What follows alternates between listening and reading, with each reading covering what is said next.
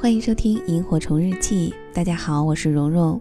了解到节目的更多资讯以及和我取得进一步的互动，欢迎关注我的微信公众号“蓉蓉幺六八”。今天给大家带来的故事来自于作者贤贵人。以下的时间，一起来听。二零一二年十一月十一日是杨烨人生中第二十四个光棍节。同事买了一张苏打绿演唱会的门票，可是因为他这天已经成功的脱单而无处使用，一挥手慷慨地送给了杨烨。他拿着这张票去吧，对苏打绿毫无兴趣；不去吧，这么贵的那场票浪费了又可惜。他左右犹豫着，一拍腿，还是去吧，要不然一个人回到出租屋里也是孤零零的，怪惨的。而且他正好还没有看过演唱会。他颠颠地想着，挤进了人堆里。二零一二年十一月十一日是安琪期盼了大半年的日子，他几个月前就买好了票，等着和心中最喜欢的组合苏打绿一起过光棍节。他早就查好了路线，嚷嚷着苏打绿早就该大红大紫了。好声音选手唱了小情歌，才不是他们红起来的原因呢。他下班回到家，脱下高跟鞋，换上学生装，踩着白得发亮的帆布鞋，绑起马尾，少女怀春似的挤进了人堆儿。杨烨并不喜欢苏打绿，一开场他就被身边震耳欲聋的尖叫声吓呆了。一瞬间，他觉得自己好像置身于精神病院，周遭还都是一些狂躁症患者。他左探探脚，右伸伸腿，往后不断的回头，想挤出人群回家睡觉。可他刚往后一退，就一脚踩在了安琪的白色帆布鞋上。安琪瞪他一眼，顾不上抱怨，又大声的尖叫起来，挥舞着手中的荧光棒。人群太过密集，差点砸在杨烨的脸上。后退无望，前进不得，杨烨死了心，呆呆地站在人群之中。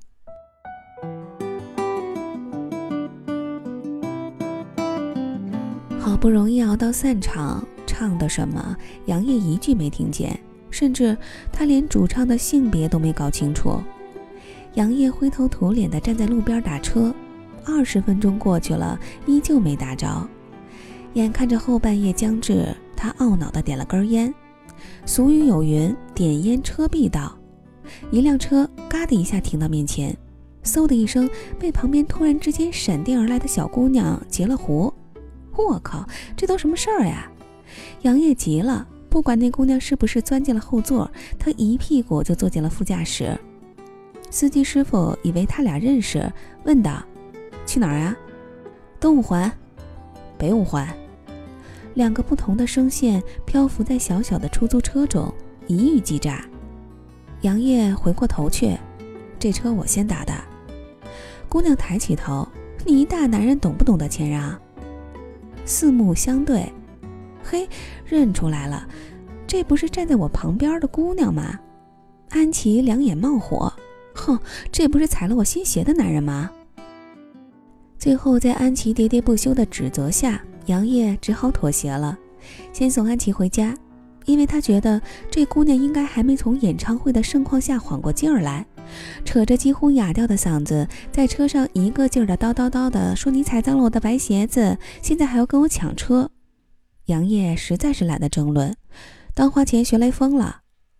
安琪下车十分钟后，车后座上的手机响了起来。安琪手机落车上了。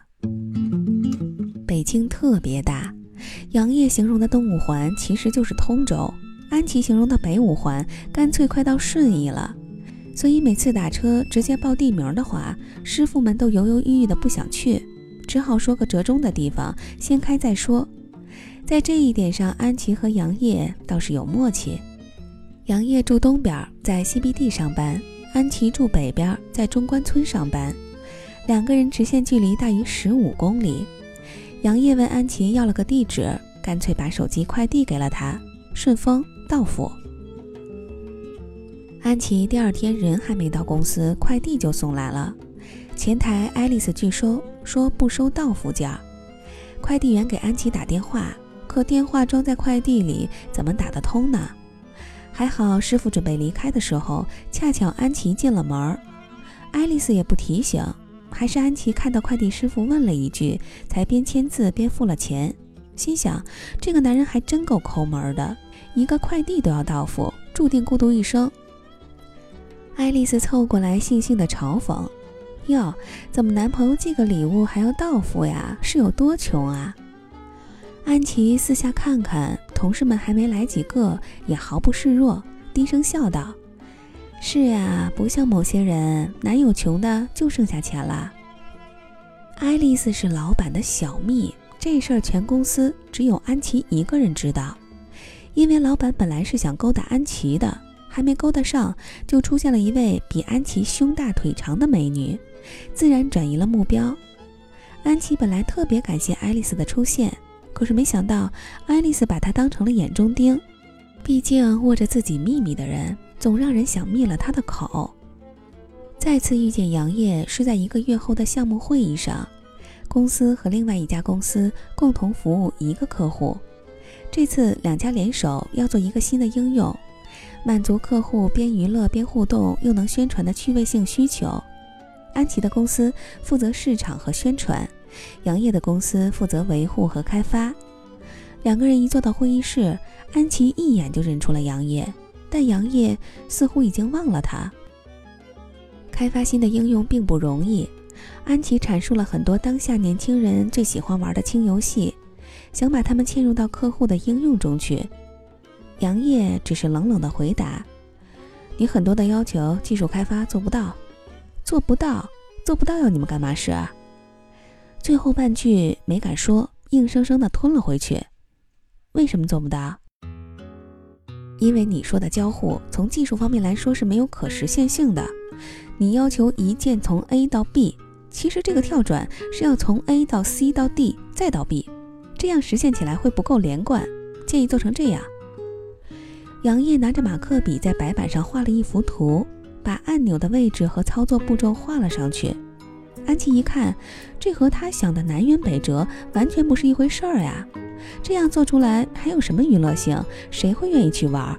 这些搞技术的都是猪脑子。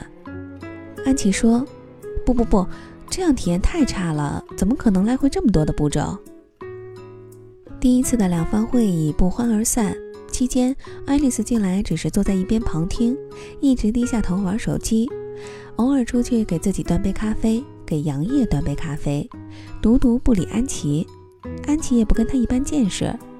这个项目他们公司两个人主要负责，派了个爱丽丝根本就是添麻烦。安琪想到这儿就头大。在会议结束散场的时候，杨烨不知道哪根筋搭的不对，突然跳起来说：“哎呀，我认出你来了，那天演唱会一起打车回家的姑娘，是我，我踩了你鞋的那个。一个月没见，你变漂亮了。”这没头没脑的一句话吓了安琪一跳，赶紧转变态度应和着：“啊，是吧？哪有啊？”两个人寒暄了几句。由于天色已晚，杨烨家离得太远，就匆匆告别了。项目预计持续两个星期，直到杨烨做出完整的产品文档交给技术开发。也就是说，杨烨这两个星期都要来安琪公司上班。第二天一早，他就拎着两人份的早餐进了会议室，招呼安琪一起来吃，说毕竟朋友一场有缘分，顺手给他带的。安琪呢也乐得其所。吃完了，干活有力气。这一带就是半个月，每天不重样，煎饼果子、油条、豆腐脑、稀饭、包子、肯德基、麦当劳，全被带了个遍。爱丽丝一看到杨烨来了，就捏着鼻子走出会议室，嫌弃他带的早饭有一种市井流氓的味道。两个星期夜夜加班。为了完成宣传和技术的统一，他们两个人不断在会议室的白板上画出自己脑中的各种流程图。爱丽丝从来不跟着他们加班，总借口自己有事开溜。安琪呢也无所谓，反正她就是个旁听的。她和杨烨不断争论，力求一个完美的契合点。杨烨也毫不客气，不能做的就拒绝，没有可行性的就说天方夜谭。有一回加班太晚，安琪出去倒杯水，回来就看到杨烨趴在桌子上睡着了。几页白色的复印纸上画满了各种图形，散落在他身边。安琪想想，从中关村回通州，再从通州来中关村，每天往返约四十公里，要是他也得撑不住，就默默的没有叫醒他。安琪看着杨烨趴在办公桌上，突然觉得这个男的也不算难看，逻辑思维能力强，对技术非常了解，对市场敏锐度也还凑合。个子挺高，手指修长，脑子木了一些，但看起来人好像还不错。想到这儿，他吓了一跳：“什么人不错呀？小小一个快递还要到付？哎呀，我这是干什么呢？自己这难不成是单身久了在发春吗？”他摇摇头，想把脑中的风花雪月一并摇散了。杨烨迷迷糊糊地抬起头来说：“实在是太困了，今天就到这儿吧。”然后歪着脑袋问他：“安琪，你怎么一个星期都不换衣服？”哎，直男大概就是这样吧。女生穿同一色系的衣服，居然觉得是同一件。安琪上班总是穿着黑色，竟然被视为不换衣服的典范。安琪气炸了，懒得争辩，说：“赶紧收拾东西下班吧。”刚说完，大楼就像演电影一样停了电。整栋楼突然陷入黑暗，这黑暗里只有他和杨烨两个人，两个人都在同一时间大喊：“我靠，没保存！”安琪打开手机的背光灯，又安慰自己，又安慰杨烨：“没事，没事，没事，电脑会自动保存的，应该不会丢太多。”边说边伸手像鼓励似的摸摸电脑，结果一回身就被会议室的椅子摔了个底儿朝天。是有多久没有摔过跤了？上一次摔跤好像还是在上初中的时候，坐在前面的男生故意伸脚绊的。人生可真是艰难呀！上学有人伸脚绊你，上班头上也要压个小蜜。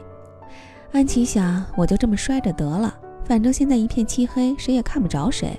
结果身后就传来了杨烨的笑声：“你不是摔倒了吧？你怎么这么笨呀？”然后杨烨背着安琪走下了公司的十二层楼。安琪并没有崴脚，也没有摔出什么大碍，就是觉得杨烨贱，想治治他。刚走下楼就来电了，大厅突然亮起来。安琪从迎宾的镜中看到自己，居然有点幸灾乐祸的小甜蜜。杨烨看了看安琪的脚，既没红也没肿，知道自己中计，却依然继续背着她走到了路边儿，要打车才放下来。两个人都没有说话。空气里流动着一丝暧昧的气息。打到车，杨烨离得远，却坚持要女士先上，对着车窗冲着安琪一咧嘴说：“记得把衣服换了。”车走远了，安琪收到一条信息：“你穿黑色不好看，太压抑了，多笑笑，你撒起疯来更可爱。”安琪一边无语，一边竟然低头。咧出了一弯月光。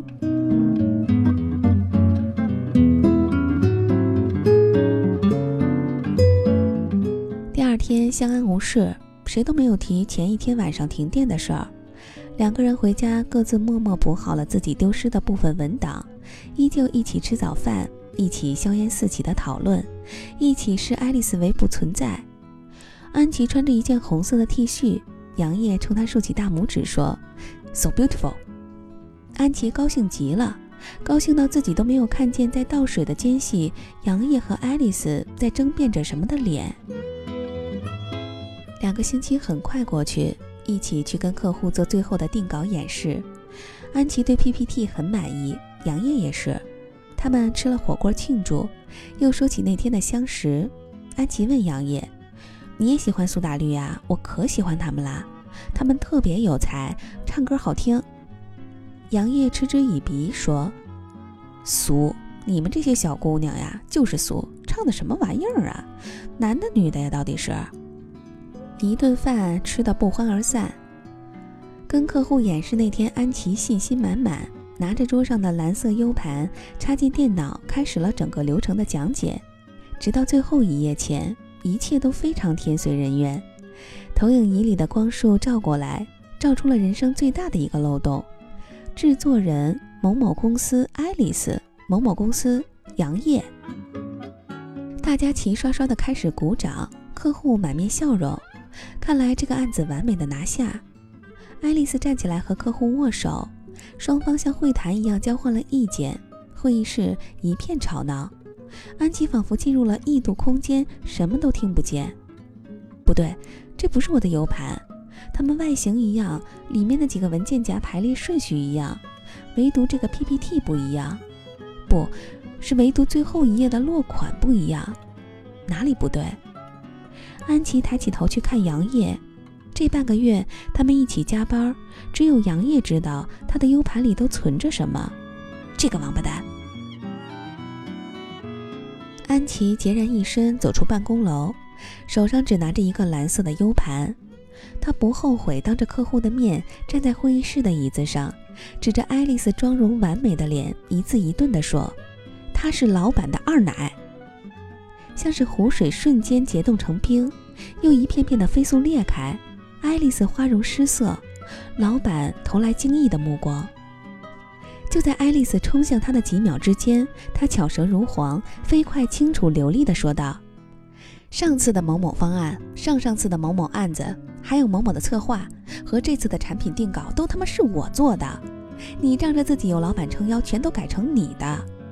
我加班熬夜苦思冥想，你一招定乾坤。我一个打工族，你一个二奶，安安静静当你的花瓶不好吗？为什么要掠夺别人的财产？”你知道我加了多少个班，你男人也不给我涨工资？你知道我多少天没睡过一个好觉吗？前几天的案子，你把你的名字放在我前面，说我是助理，我认了。这次的他妈的我的名字呢？你什么文化？你知不知道那些代码是干什么的？为什么这么做你就敢改？你知道吗？这些你都知道吗？你这个欺师灭祖的贼！你不要。脸字还没有说出来。客户已然拂袖而去，爱丽丝冲到他面前，伸手去扯椅背，椅子下面的滑轮瞬间失控，眼看安琪就要一头磕在办公桌上。千钧一发，杨烨从身后抱住了她，安琪一把推开杨烨，眼神里全是恨，快步地跑出办公楼。想想自己从明天起就变成了一个无业游民，这次辛辛苦苦半个月的项目奖金更是沦为泡影。他又跟自己变卦了，感觉有点后悔。改了就改了呗，逞一时口舌之快有什么用呢？又不是第一次了。唉。寒冬烈日，他站在办公楼门口，任凭身后鸡飞狗跳，不知何去何从。还是打开手机，要给杨艳一个电话，问问他这半个月的相处，他难道不知道自己是个什么人吗？为什么要在关键的时候出卖自己，调包 U 盘？加上前些时候的暧昧，他甚至差点以为杨烨就是那个可以每天早上买早饭，可以在加班深夜背他下楼的男人。电话通了，旁边的拐角处传来杨烨的铃声。这是一首简单的小情歌。唱着人们心肠的曲折，我想我很快乐，当有你的温热，脚边的空气转了。安琪回头，杨烨拿着手机冲他笑笑，旁边站着还未走远的客户。杨烨说。看到项目的时候，我就知道是你了。我捡了你的手机，写了快递，怎么会忘记你的名字呢？两个公司离得那么远，我不舍得你跑来跑去，主动提出我来你们公司开会。第一天我就知道爱丽丝欺负你了。你看，她倒杯咖啡倒两杯，都有我的，居然没有自己同事的。你天天穿着一身黑，一定是在保守什么秘密。你老板那人风流，全世界都知道的。我天天只买两份早餐，就是气爱丽丝的。她提出要我调包 PPT，我拒绝了。PPT 确实是我换的，可我一直在跟客户保持联络。你我一起工作的事儿，他们是知道的。准备讲完就要问爱丽丝一个她绝对回答不出的问题，让她当场露馅儿。谁想到你，啊，不过也挺好的，反正你可以直接去客户那边工作了，薪水翻倍。嗯，还有，小情歌挺好听的，哪天我唱给你听，保证比苏打绿好。我不想跟你异地恋，这半个月跑来跑去折腾死我了，求求你，就屈尊去客户那儿上班吧。也在 CBD，给个机会，我追你。这是一首简单的小情。断断续续听完这些话，安琪冷得打了个哆嗦。客户友好的伸出手说：“安琪小姐，欢迎你的加入。”二零一二年底，杨烨帮安琪从北五环搬到了东五环。他们租了个黑车，一辆颤颤巍巍的白色小面包上，安琪坐在副驾驶，杨烨和一堆行李靠在后面，太挤。他伸出手抱着安琪，口口声声最贵重的家当，一堆苏打绿的 CD。司机说：“小伙子，记得前面路口要低头，交警看到运送货物会罚款的。”杨烨说：“知道啦，我早就和他们融为一体啦。”整条街上都在唱着小情歌。